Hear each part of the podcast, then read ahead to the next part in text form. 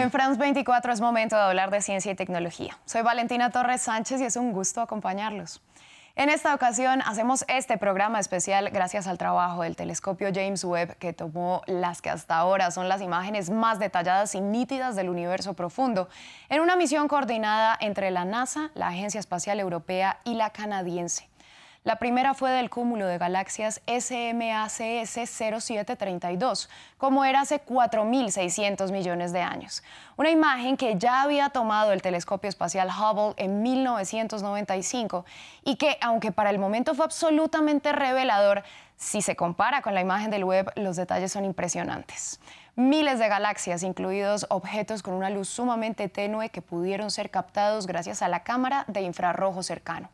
Cabe aclarar que se trata de un compendio de imágenes tomadas durante 12,5 horas. Al centro de la foto es posible ver una especie de arcos de luz que parecen enmarcar el contorno de una burbuja. Cada uno de esos arcos es una galaxia deformada que se ve así porque para llegar a la Tierra la luz tuvo que atravesar un lente gravitatorio.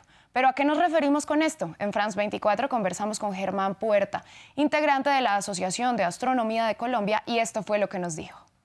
Lo, impresionante de esta primera imagen es que es el campo visual en el firmamento equivalente a un grano de arena sostenido a la distancia de tu brazo.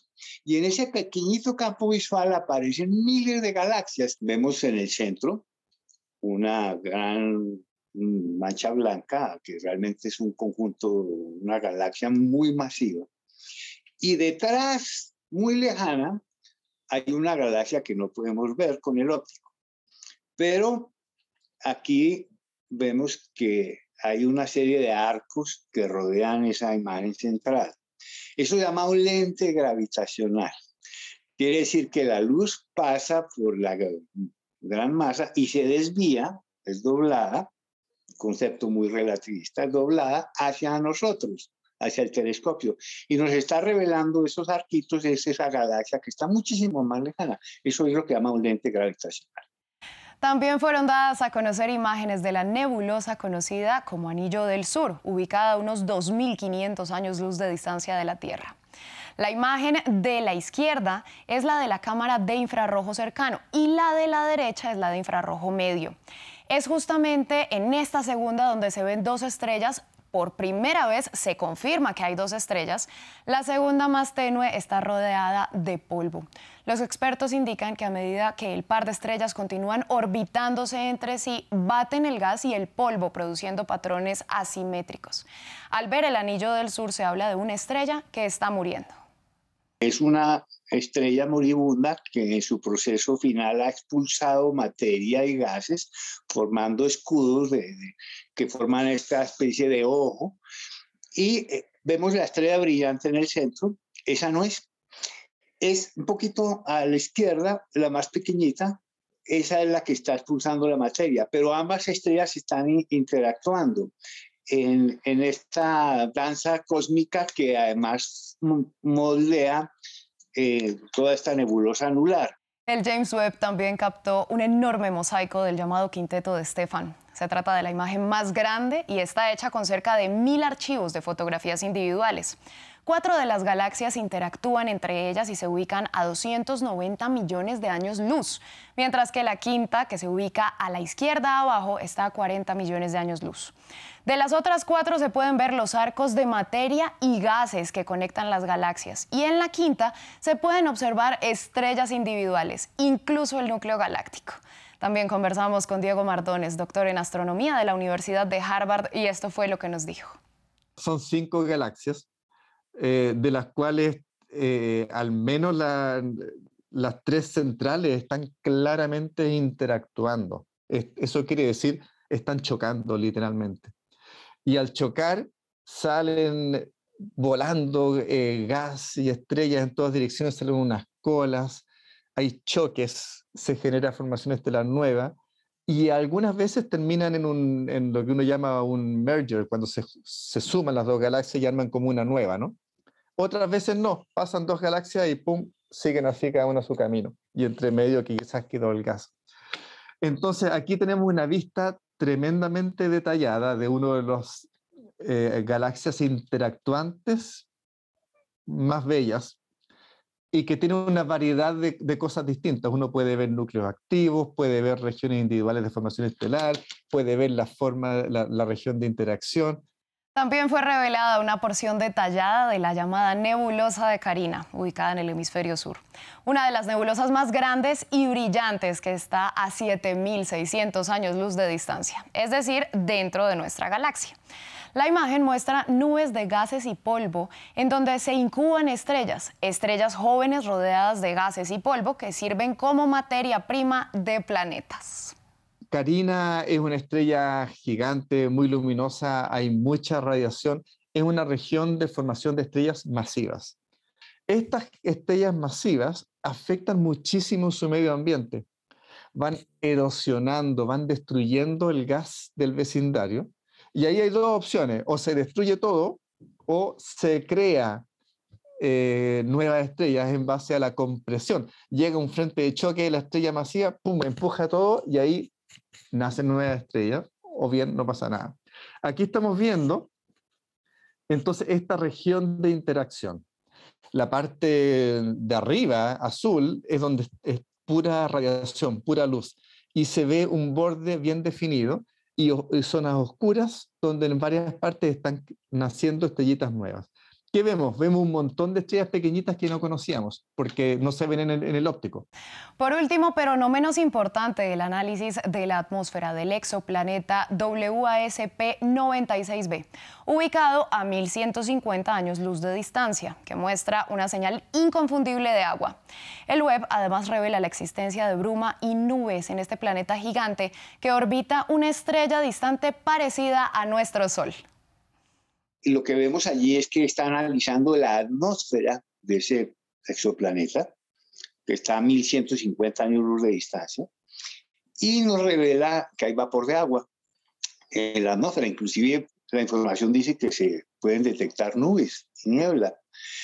Esto es emocionante porque puede determinar eh, la composición de las atmósferas exoplanetarias, tal vez pueda encontrar huellas de metano, de carbono, de oxígeno, revelarnos planetas que podrían tener condiciones similares a la, de la Tierra. Y de pronto, como sucede mucho en estas misiones, nos pueden dar información de resultados inesperados. Tal vez podamos observar detalles o imágenes directas de exoplanetas. Algo que maravilla a los expertos y aficionados de este campo es que el James Webb está funcionando en perfectas condiciones. El telescopio está ubicado a un millón y medio de kilómetros de distancia de la Tierra, un punto en el que no hay posibilidad de realizar ninguna reparación. El Hubble se encuentra a 300 kilómetros de altura y cuando presentó problemas pudo ser reparado. Algunas de las imágenes captadas por el web son de zonas que ya se conocían. Lo mencionábamos antes, el, telescopio Hubble, lanzado en 1990, tomó imágenes del campo profundo y también pudo captar la nebulosa de anillos del sur. No obstante, la comparación en detalle es evidente. Los expertos explican el porqué de este drástico cambio. Fundamentalmente el tipo de luz. Y eso es lo más importante. El telescopio Webb está optimizado para el infrarrojo y tiene un, espejo mm, tres veces más grande que el telescopio espacial Hubble. Esto quiere decir que una imagen infrarroja con el James Webb tiene la misma calidad, precisión, detalle que en el óptico para el Hubble. Y eso hace que las comparaciones sean maravillosas. Uno ve una imagen del Hubble en el azul o verde, amarillo, rojo, la compara con una imagen infrarroja del James Webb y digamos los puntitos se ven más o menos del mismo tamaño. El nivel de detalle es similar. Eh, pero en el infrarrojo uno ve más, más lejos en cosmología, ve cosas que están oscurecidas y que son invisibles en el óptico. Un tema que se retomó con el James Webb y sus revelaciones es que los telescopios nos muestran el pasado, porque muchos de los cuerpos que vemos puede que ya no existan de la misma forma que están en las imágenes. Germán Puerta nos explica a qué se debe esta afirmación. Recuerden que en el espacio, cuando vemos en distancia, también vemos en el tiempo. Por ejemplo, el Sol no lo vemos como era ahora, sino como era hace ocho minutos. O sea, su luz tardó ocho minutos en llegar a nosotros a la velocidad de la luz. Bueno, el Sol está ahí. Pero cuando vemos galaxias que están a 10.000 o a 12.000 millones de años luz, estamos viendo el universo primitivo. ¿Cómo era el universo hace 12.000 millones de años? Es casi seguro que esas galaxias ya no están allí o, no son como las vemos. Hasta ahora nos llega su imagen. La luz tarda en viajar mm, millones, en este caso miles de millones de años, y llega hasta nuestro telescopio. Pero esa imagen de es de un objeto que tal vez ya no exista. Por ejemplo, en el caso de una galaxia muy conocida que es la galaxia Andrómeda, que está a 2.500 millones de años luz de distancia, perdón, a 2 millones y medio de años de distancia, era como hace 2 millones de años. Y es posible que todavía sea, sea así como la vemos, porque este tipo de galaxias tienen un periodo de vida muy grande, de 5.000 a 6.000 millones de años. Los expertos explican que este tipo de revelaciones son clave para captar la atención del público e incluso para motivar a nuevas generaciones a interesarse en el espacio. Eh, el Hubble nos cambió nuestra perspectiva del universo que teníamos, un universo sí lleno de objetos ahí, pero más o menos un poquito opaco.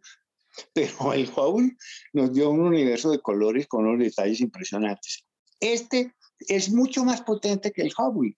El James Webb eh, es tal vez eh, docenas de veces más potente y seguro que va a producir una revolución tanto en ciencia como en imaginario.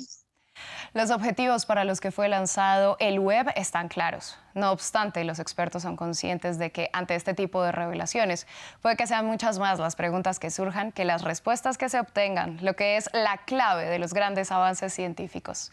Agradecemos a nuestros expertos y a ustedes por habernos acompañado. Continúen con nosotros en France 24 y France24.com.